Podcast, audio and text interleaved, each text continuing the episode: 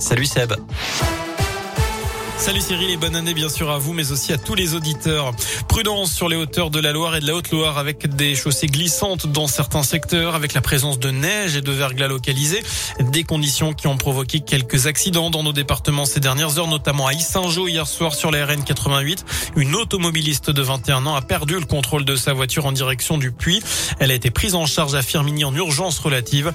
Elle blessure légère aussi pour une femme de 52 ans ce matin à Sainte-Sigolène. Elle a fini sa course sur le toit après une sortie de route près de la guide aux alentours de 8h30. Des masques chirurgicaux distribués à tous les personnels enseignants d'ici la fin du mois, annonce tout à l'heure de Jean Castex, alors qu'il n'avait reçu jusqu'à présent que des masques en tissu de la part de leur administration.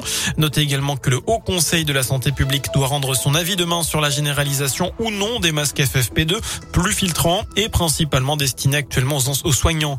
Et par ailleurs, euh, la France lève la quarantaine pour les vaccinés en provenance d'Afrique du Sud. 10 jours à l'isolement en revanche pour ceux dont le schéma vaccinal n'est pas complet.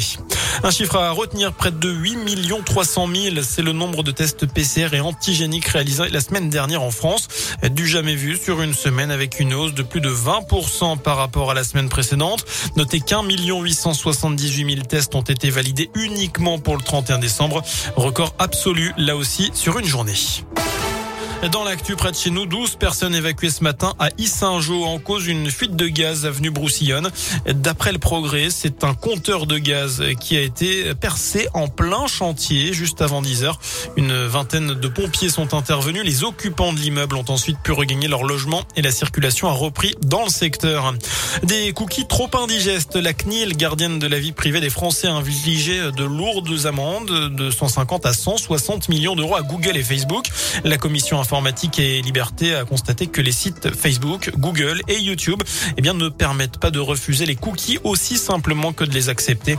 Les deux plateformes ont trois mois pour se mettre en conformité avec une astreinte de 100 000 euros par jour de retard. En foot, premier ballon touché par euh, Paul Bernardoni et Sadat Youb à saint Les deux nouveaux joueurs de la SS ont participé ce matin à leur première séance d'entraînement à l'ETRA après l'officialisation hier soir de leur prêt jusqu'à la fin de la saison. Les deux joueurs prêtés par Angers seront présentés demain à la presse, alors que les Verts sont au repos forcé, hein, je vous le rappelle, ce week-end en Ligue 1. Mais ils auront droit à un match amical demain après-midi. Ce sera à partir de 16h à huis clos à Geoffroy Guichard face aux amateurs du Gol FC, équipe de National 2. Enfin, êtes-vous plutôt Team Brioche ou Team Frangipane? C'est la question du jour sur radioscoop.com. C'est aujourd'hui l'épiphanie. Et dans la région, certains seront plus heureux que d'autres de trouver la fève dans la galette. Opération une épiphanie d'or et de diamants pour une boulangerie de Haute-Savoie avec 10 fèves gagnantes à trouver. Elles permettront de remporter des pendentifs valeur comprise entre 75 et 595 euros.